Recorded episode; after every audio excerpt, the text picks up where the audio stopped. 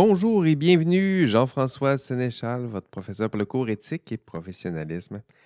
Comment allez-vous? Euh, cours, euh, cours 8 maintenant. Voilà, ça, ça avance, ça va vite.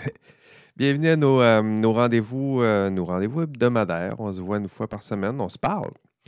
On prend un café. Oh non, j'ai pas de café, mais on va faire comme si. Puis on regarde ensemble un peu le, le contenu. Qu'est-ce que vous avez à faire dans ce module 8? Qu'est-ce qu'on a fait en classe? Qu'est-ce que vous pouvez vous contenter de faire euh, à l'audio? Puis qu'est-ce que vous devrez faire comme effort supplémentaire euh, pour euh, être sûr d'atteindre les, objectifs du cours? C'est le programme que je vous ai préparé aujourd'hui. D'abord, l'examen de, de mi-session est fait. Bravo. J'espère que ça a bien été. J'ai pas eu trop de. J'espère que ça ne vous a pas trop donné des, des- maux de tête, euh, pas trop de problèmes techniques non plus. En fait, j'ai eu un courriel de problèmes techniques. Ça s'est vite euh, bien réglé. Donc, euh, pas trop de courriels avec des points, des points d'exclamation. Donc, j'imagine que la formule vous, vous a plu. C'était, c'était une, une pratique, je dirais, pour l'examen final. Euh, c'est un peu le, le- but de cet examen de mi-session. Je comprends c'est à distance. Je comprends qu'il y a de la triche qui est peut-être possible. Euh, mais le but, c'est de réduire les, tensions, la formule, euh, les pressions plutôt. La formule mariage, c'était un peu pour, euh, pour ça. Vous permettre de faire une évaluation sommative dans un contexte qui est peut-être plus contrôlé et relax pour vous. Voir un peu les- le, genre de, de questions d'examen que je pouvais formuler, puis voir où je puisais la, matière. Vous avez bien vu s'il n'y a pas de surprise. J'ai annoncé les objectifs euh, pédagogiques pour chacun des modules. Typiquement, mon examen est construit euh, en toute cohérence avec ces, euh, objectifs pédagogiques. Donc, j'espère que vous avez aimé la formule. Si vous avez des, rétroactions, ben, faites-les sur les, forums de discussion peut-être ou envoyez-moi ça par, euh, par courriel. J'essaie toujours de, bonifier la formule euh, du cours et les évaluations de ce cours. Donc, euh, pour vous, pour vos futurs collègues, n'hésitez pas à me donner des, rétroactions. Je suis toujours, euh, toujours preneur. Donc, les examens de mi-session, c'est fait. Reste euh, la correction. Et ça, c'est Janie qui va, qui va avoir le mandat de, de corriger tout ça. Vous devriez avoir vos, euh, corrections d'ici le vendredi euh, 17, peut-être. Oui, vendredi 17. Bon, autour de 17 heures, là, à la fin de la journée. Du moins, c'est les, attentes que j'ai, que j'ai transmises euh, à Janie. Attention, Red Alert ou Alerte rouge. Le TP2, ça s'en vient. Euh, c'est dans 33 jours que vous devrez euh, remettre ce TP2. Donc, le gros TP2 là, que je vous parlais en début d'année, en fait, pas 33 jours, 26 jours. Euh, si vous sentez un peu d'urgence, ben, vous allez souhaiter avoir des instructions concernant le TP2. Puis, euh, les instructions, je les ai données euh, en classe. Mais en même temps, euh, si vous avez, si vous pas, si vous n'étiez pas là en classe, je me suis permis de concevoir un, épisode extra là, qui, qui- qui sera seul et que vous pourrez télécharger seul. Euh, c'est l'épisode 72. Et euh, dans cet épisode, je fais le résumé de mes principales instructions concernant le TP2. Donc, lorsque vous sentirez ce sentiment d'urgence, euh, je vous suggère de ben, peut-être l'écouter avant de commencer les travaux pour être sûr d'aller dans la bonne direction, puis peut-être le réécouter cet épisode-là à la toute fin euh, de- des travaux quand vous serez prêt à remettre euh, vos travaux. Euh, comme ça, ça vous permettra de valider si, ce que je demande dans mes instructions, c'est tout là. Donc, vous pouvez lire les instructions, évidemment, c'est toujours possible, ou réécouter cet épisode euh, 72. Euh, L'important, c'est de vous assurer qu'à la fin, lorsque vous remettez votre TP2, tout, tout y est. Donc, tout ce qui a été demandé, euh, les critères, les demandes de, votre humble professeur, euh, vous, y avez bien euh, répondu. OK, le module 8 maintenant. De quoi parle-t-on dans ce module 8 et qu'est-ce que vous avez à faire euh, pour atteindre les, euh, objectifs de, de ce module? Disons que c'est un module qui est très important. hein. C'est un module qui cible le problème éthique peut-être le plus commun dans l'exercice de votre profession? Du moins, c'est l'archétype, je dirais, du problème éthique euh, propre aux professionnels. C'est ce qu'on appelle le conflit de loyauté. Hein, c'est, euh, dans la littérature, vous allez trouver toutes sortes de textes autour du conflit de loyauté. Parfois, c'est désigné comme euh, le problème des, du double chapeau, donc le, problème d'allégeance ou conflit d'allégeance, c'est une autre façon de le désigner. Euh, mais le problème reste toujours le même. Euh, il est très commun. Euh, c'est un conflit, un conflit entre le rôle du professionnel et son rôle à titre d'employé. Donc, il y a une tension qui, qui se dessine ici. Puis, je, vais me permettre, au moins dans cet enregistrement audio, de vous l'expliquer très sommairement, mais quand même, il y aura une bonne partie de la matière qui sera dans cet épisode. Le problème central qui se posera bientôt dans l'exercice de votre profession, c'est euh, le problème suivant. Est-ce qu'il est possible de concilier l'état de subordination, hein, vous serez bientôt des subordonnés parce que vous serez bientôt des employés, est-ce que c'est possible de concilier cet état de subordination avec votre statut d'employé?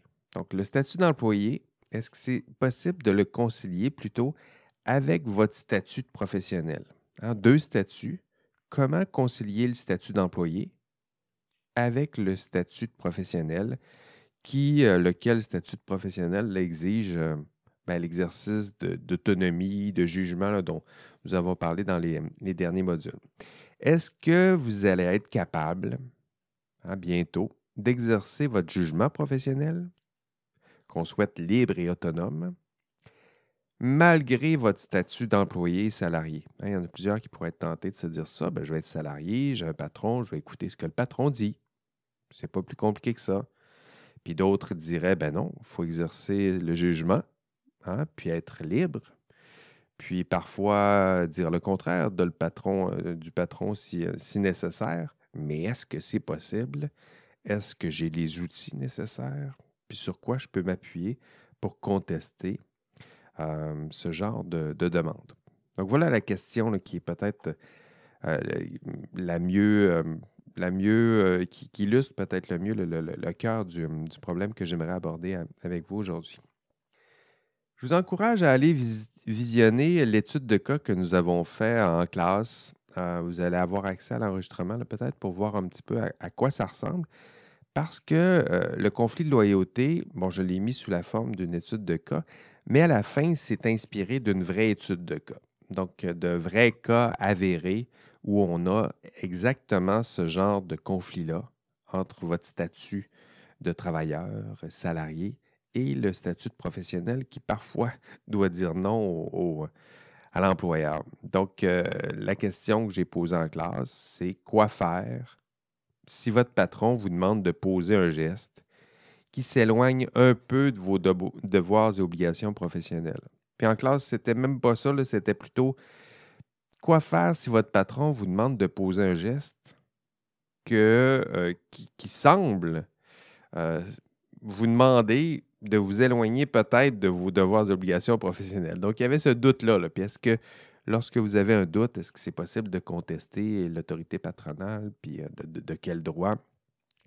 Donc, il, y en a des problèmes comme ça dans l'exercice de la profession. À votre patron, il ne vous demandera pas de, de, voler ou de frauder, ou si ça arrive, sauvez-vous, puis courez. Mais euh, typiquement, c'est votre patron risque parfois, certains, de vous demander de poser un geste qui s'éloigne légèrement de vos devoirs et obligations professionnelles.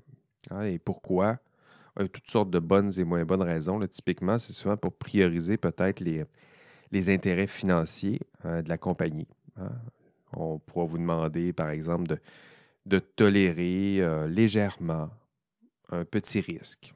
un petit risque qui peut être lié à, la qualité, fiabilité, sécurité, santé publique, le nommez-les. Habituellement, on ne vous demandera pas de devenir des dangers publics, euh, mais plutôt de faire quelques compromis. C'est comme ça que ça va être formulé.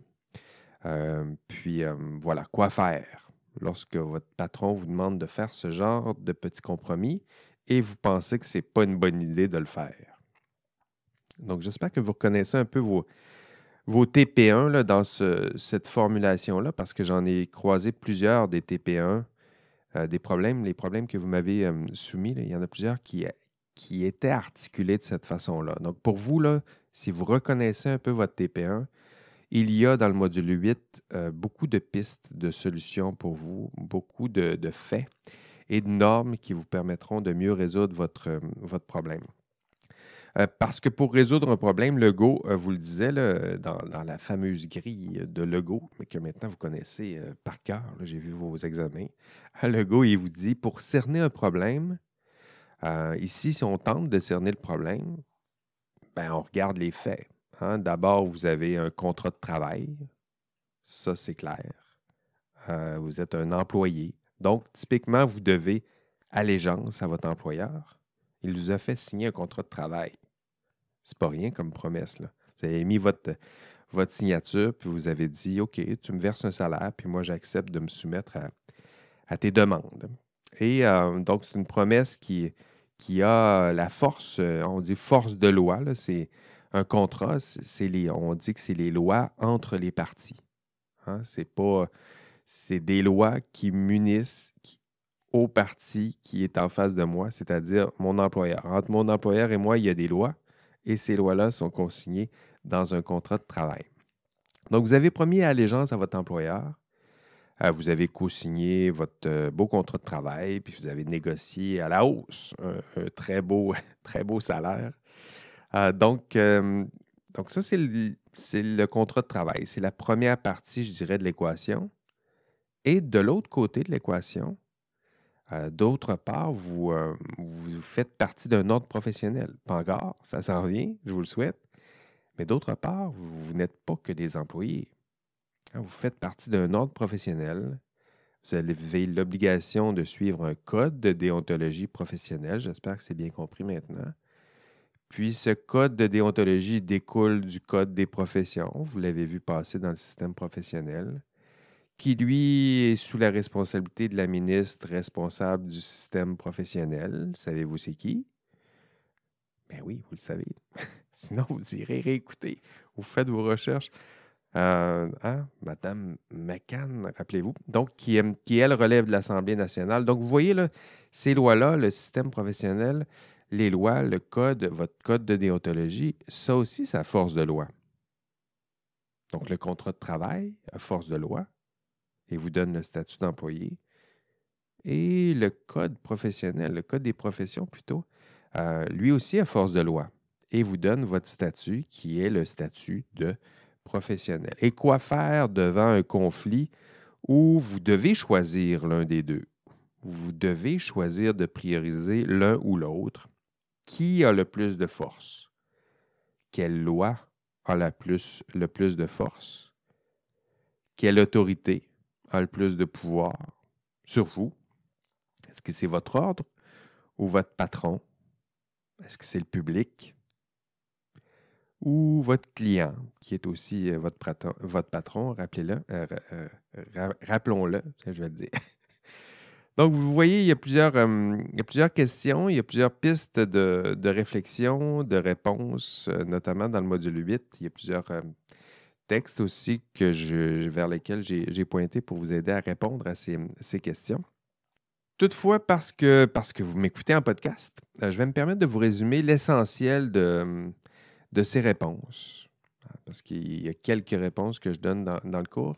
Ah, ici, je vais vous formuler quelques réponses de façon plus, plus dense peut-être, mais à l'audio, vous êtes, vous êtes souvent plus intensément à l'écoute euh, de ce que je dis. En classe, il y a toutes sortes de distractions. À distance, on n'en parle pas. Les gens sont des fois un cellulaire à la main, la télévision derrière. Euh, on essaie d'écouter le prof en même temps. Mais là, vous êtes à l'audio, donc je vous demande de, me donner toute votre, euh, votre attention, puisque je vais vous résumer peut-être l'essentiel de ce que de ce qu'on a vu dans le cours d'aujourd'hui.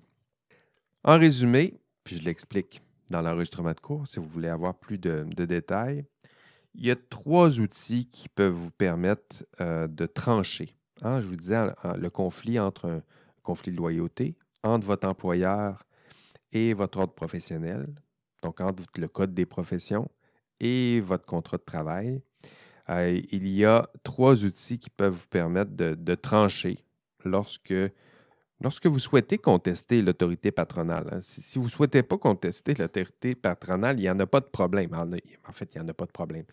Il n'y a pas de tension, en tout cas. Si votre patron dit exactement la même chose que votre ordre professionnel, il n'y en a pas de conflit de loyauté. Mais s'il y a une petite tension, on vous demande de vous éloigner un peu, à ce moment-là, il y a un conflit de loyauté, puis il faut trancher. Puis voici quelques outils pour, euh, pour trancher. Dans le cours, on a vu qu'il y a le premier, c'est la loi.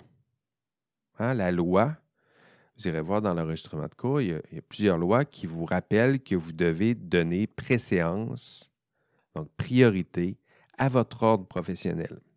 Hein, les, réponses, vous allez les trouver dans les lois qui encadrent la profession, le monde du travail. Plusieurs lois, on l'a vu dans le, cours, mentionnent explicitement que vous devez prioriser votre allégeance envers votre ordre professionnel, même si vous avez un contrat de travail.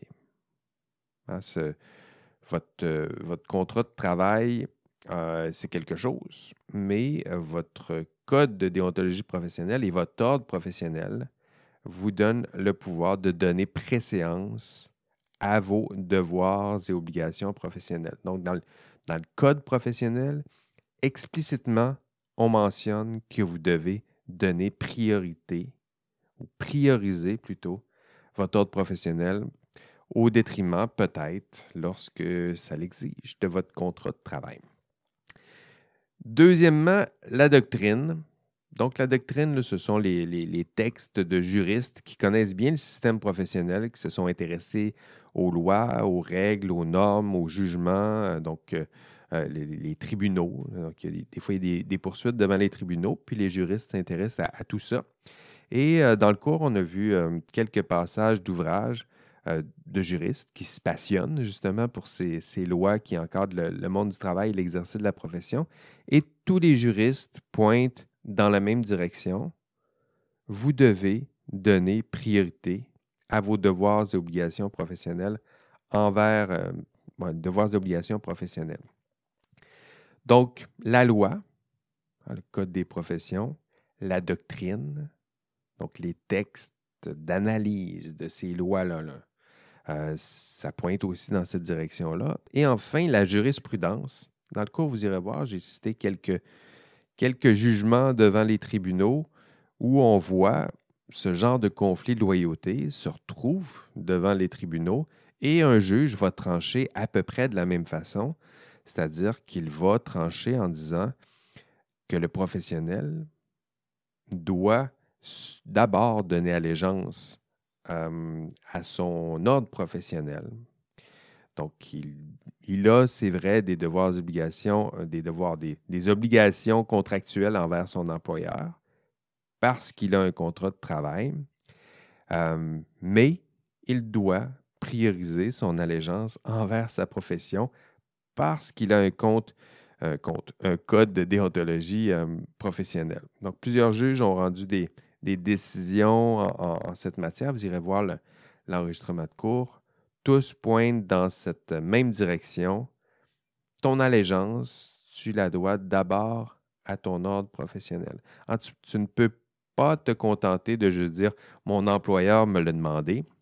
Au contraire, dans la loi, la doctrine, la jurisprudence, ce qu'on vous répète, c'est, ce n'est pas parce que ton patron te, demande de poser un geste que tu dois le faire. En fait, ce n'est même pas une excuse ou une défense recevable devant des tribunaux hein, pour, pour dire à, un juge Désolé, je ne le savais pas, je ne connaissais pas mes droits, puis c'est mon, mon employeur qui, qui me l'a demandé. Non, ça, ça sera, c'est pas recevable devant une cour de justice. Au contraire, on vous rappellera que vous avez le devoir de protéger votre allégeance envers votre ordre professionnel, que cette priorisation, elle est dans les lois, elle est dans le discours des experts, elle est à chaque fois que ça se retrouve devant les tribunaux, on le rappelle aux professionnels euh, concernés. Donc, allez, euh, lire ces, ces, jugements en matière de conflit de loyauté.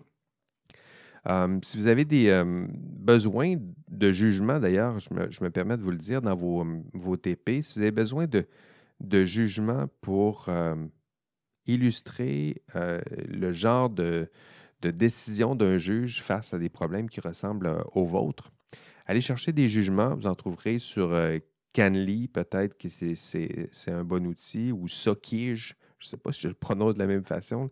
Je les ai mentionnés dans, l'enregistrement de cours. Je le mentionne aussi euh, sur l'ENA du cours. Hein, le but d'aller trouver des jugements devant des tribunaux. Ce qui est intéressant, c'est qu'il y a des personnes comme vous face à des problèmes que vous pourriez rencontrer qui se retrouvent devant un juge. Et un juge et les avocats concernés vont mobiliser toutes les normes et règles qui peuvent concerner ce, ce qui, encadre, qui balise ce genre de problème-là puis de façon à aider le juge à rendre sa décision. Donc, lorsque vous lisez la décision du juge, vous voyez son argumentaire, vous voyez sur quelle norme il s'est appuyé. Donc, pour vous, c'est un beau, bel outil si vous, souhaitez donner un peu de, rigueur et de substance au, au TP1 et éventuellement au TP2 plutôt. Pourquoi vous parlez du problème de, conflit de loyauté, euh, puis pourquoi je vous dis que c'est central dans l'exercice de votre profession? Euh, c'est parce que ça pose un problème réel aujourd'hui. Euh, c'est peut-être un des problèmes les plus criants aujourd'hui dans l'exercice de la profession, entre autres parce que même si la loi, la jurisprudence, la doctrine, pointe dans la direction de votre allégeance envers votre ordre professionnel. En fait, il vous crie, il vous crie que vous devez euh, donner votre allégeance envers votre ordre professionnel. La réalité, hein, malgré ces normes, ces lois, sa jurisprudence, la réalité, c'est que la situation est beaucoup plus fragile. En fait, votre, euh, ce qu'on appelle l'identité professionnelle, celle qui devrait faire en sorte que vous avez tendance, vous devriez avoir tendance à privilégier votre ordre professionnel. Euh, la réalité, c'est que cette identité professionnelle, elle, elle s'effrite, elle s'efface peut-être à long terme, faudra voir, mais euh, cet, effritement apparaît dès les premières années de travail dans l'exercice de votre profession. En fait, dans le, les textes que je vous ai suggérés en accompagnement au, cours, euh, dans le rapport, c'est le rapport Bégin. Ça a été rédigé par des collègues que je connais bien. Bégin, euh, Rondeau, c'est Luc Bégin, Danny Rondeau, Nicole Marchand aussi, euh, qui avait travaillé sur ce rapport-là. C'est un rapport sur l'effondrement du viaduc de la Concorde. On a vu ce rapport-là au module 7. Dans ce rapport, rappelez-vous, je l'ai cité en classe, on vous rappelle à quel point votre identité professionnelle s'effrite et euh, peut-être beaucoup plus vite que le viaduc en question. Donc, ce qui, ce qui s'effrite et ce qui risque de sombrer, là, si le viaduc peut vous servir d'image, de, euh, c'est peut-être votre identité professionnelle. En fait, dans ce que dans les, extraits du rapport, je me permets de vous en citer un ici. On, constate, on constate qu'après un an dans leur premier emploi, on parle de vous, là, on constate qu'après un an dans leur premier emploi, les jeunes professionnels restent conscients de leur devoir envers leurs clients, qui est aussi leur patron, rappelons-le, mais ne mentionnent plus leur devoir envers la société. Après un an, dit-on dans le rapport. Après un an seulement de travail, tout à coup, ce qui était d'identité professionnelle est, est tassé, négligé, puis, euh, on sait qu'on a des devoirs envers notre employeur, on sait qu'on a un contrat de travail, mais le reste, ce que je vous ai expliqué, ça, ça disparaît lentement, mais sûrement, en fait, lentement, rapidement, après un an. Parce que pour bien être capable de, résoudre un conflit de loyauté, il faut absolument être capable de reconnaître deux identités. Hein, c'est, sur ça que je travaille. Vous êtes un employé. Donc, votre première identité, celle qu'après un an, elle est forte, c'est que vous êtes un employé. Vous travaillez pour une compagnie que vous adorez. Ben, je vous le souhaite. Euh, cette compagnie a ses valeurs, ses propres objectifs. Euh, souvent, ça, ça rime parfaitement avec les, vôtres si vous avez fait un, bon choix d'employeur, puis dans le contexte de travail où, on a besoin de main-d'œuvre, gageons que vous aurez un bon employeur qui, a un bon fit, bonne, un bon alignement, un bon arrimage avec vos propres valeurs. Donc, première identité, vous êtes un employé. Et deuxième identité, vous êtes un professionnel. Vous faites partie d'un autre professionnel avec ses valeurs, avec ses visées. Puis en plus, ben, vous avez promis, avec une petite bague au doigt, de vous être engagé à défendre cet ordre professionnel. Pour qu'il y ait conflit de loyauté, il faut qu'il y ait reconnaissance de ces deux identités, deux rôles, employé et professionnel, deux documents normatifs, le contrat de travail, rappelons-le, et le code des professions. Et un des problèmes euh, modernes, je dirais, dans l'exercice de la profession, c'est de choisir entre les deux.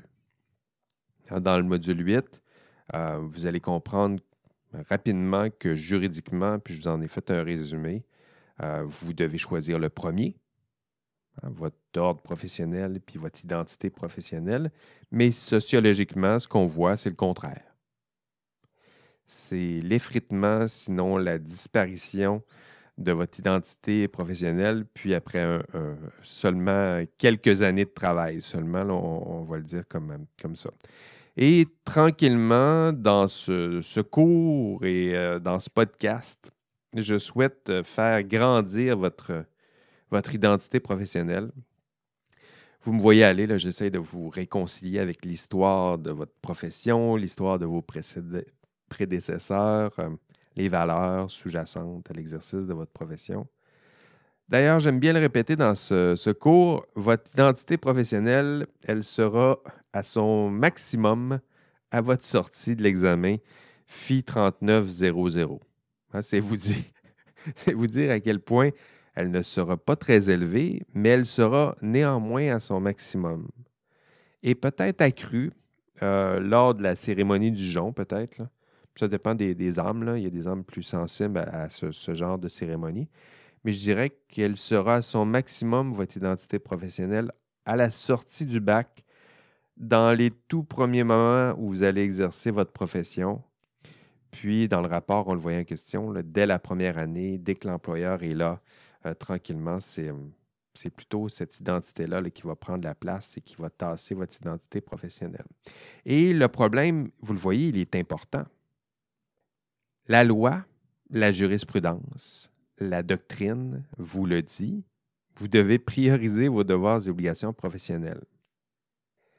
C'est un problème important parce que sur le terrain, dès que vous avez un nouvel employeur, votre identité professionnelle laisse de plus en plus de place à votre identité corporative peut-être, euh, qui, elle, sera fusionnée à votre identité personnelle et gommera euh, le conflit de loyauté en faisant tranquillement disparaître une partie du dilemme. C'est-à-dire que si au moins vous reconnaissez la pertinence du dilemme, il y a une identité professionnelle parce que vous allez être capable de la mettre en tension avec l'autre, hein, avec votre identité euh, corporative ou l'identité de votre employeur.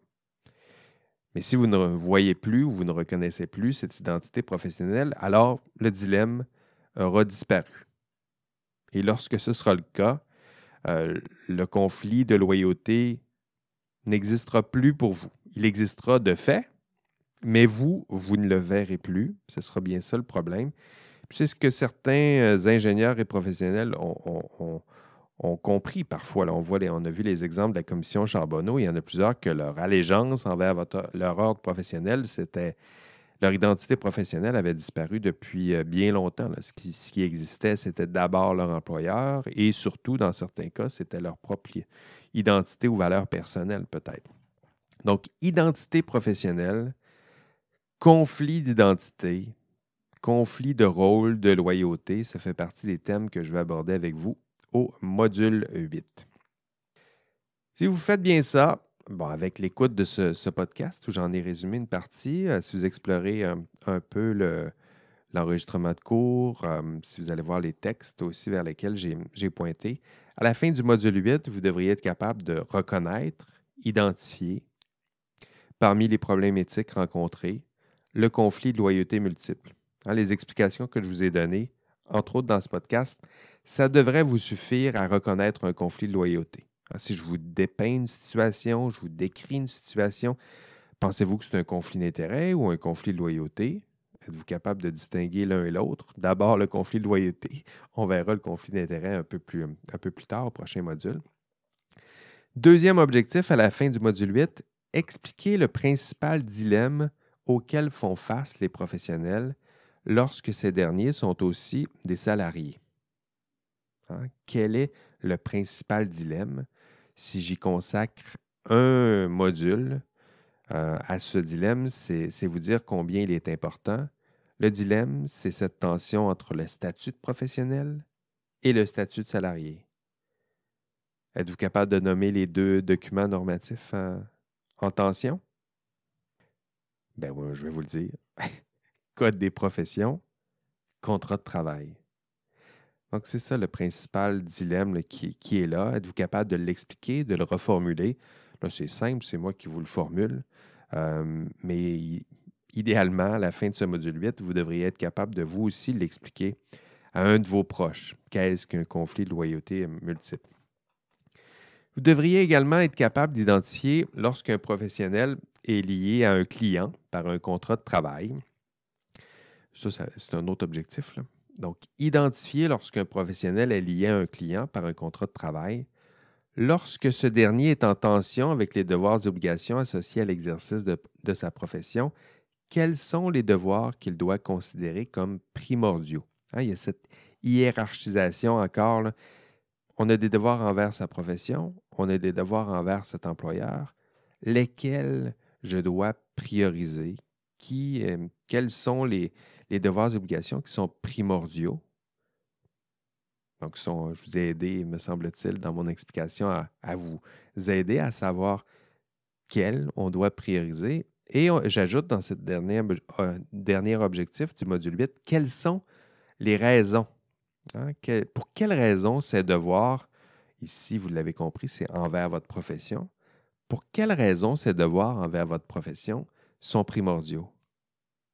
Et ces raisons sont, importantes.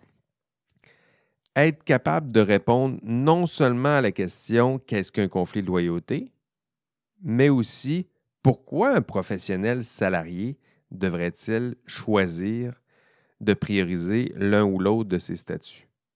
Je pense que celle-là aussi est importante comme question. Pas juste de dire, bon, c'est quoi un professionnel, c'est quoi un conflit de loyauté, mais pourquoi je devrais prioriser mes devoirs et obligations envers la profession plutôt que mes devoirs et obligations envers euh, le client, qui peut être mon, patron. Et je réponds euh, à cette question, hein, comment prioriser, pourquoi, quelles sont les bonnes raisons? Euh, j'y réponds à la fin de l'enregistrement. Si vous allez voir la fin de l'enregistrement, je réponds à cette question, puis je me permets de la reformuler ici. Pourquoi prioriser vos devoirs et obligations envers votre profession? La première partie de la réponse, c'est parce que le droit l'exige. Hein, la loi, la jurisprudence, la doctrine, euh, les attentes sociales, morales qui sont, intégrées dans les lois. Ces lois-là ne sont pas inventées de toutes pièces. Ce sont des attentes sociales et morales qui sont euh, qui s'intègrent tranquillement, qui prennent la forme de, normes puis qui, s'installent de façon plus pérenne. Mais pourquoi devriez-vous prioriser vos devoirs envers la profession? Un, parce que le droit l'exige. Donc, je disais la loi, la jurisprudence, la doctrine l'exige.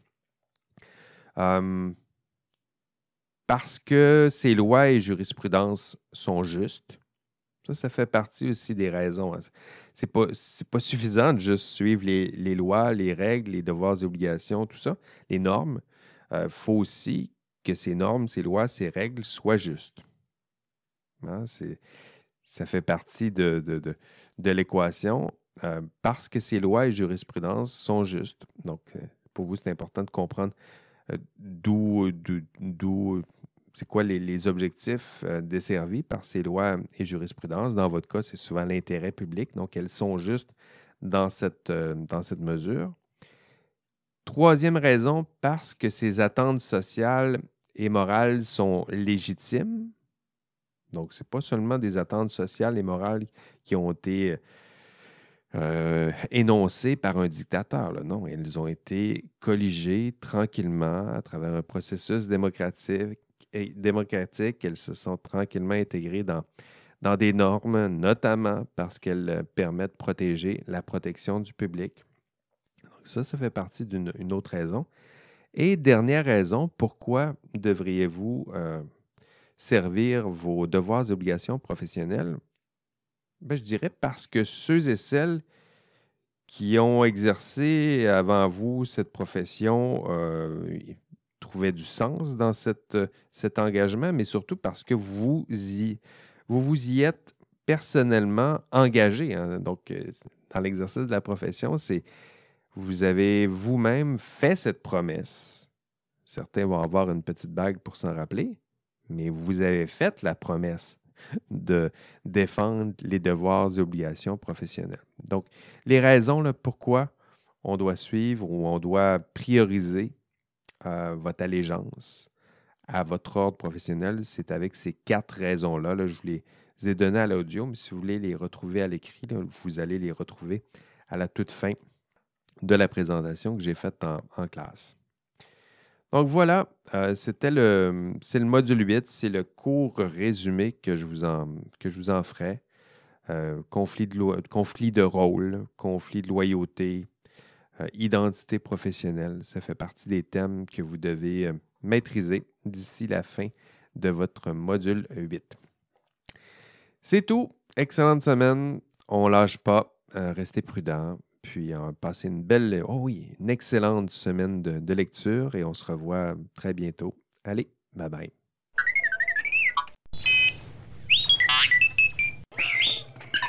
L'indice de la semaine, deux euh, documents normatifs sont en tension.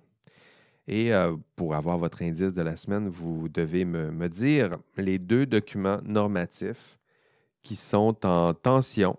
Euh, je les ai mentionnés à quelques endroits dans le podcast, mais cette fois, je ne vous donne pas explicitement la réponse. Vous devrez me la formuler. Deux documents normatifs en tension. Quels sont ces deux documents normatifs en tension? Euh, lorsque vous avez un conflit de loyauté multiple. Allez, ciao!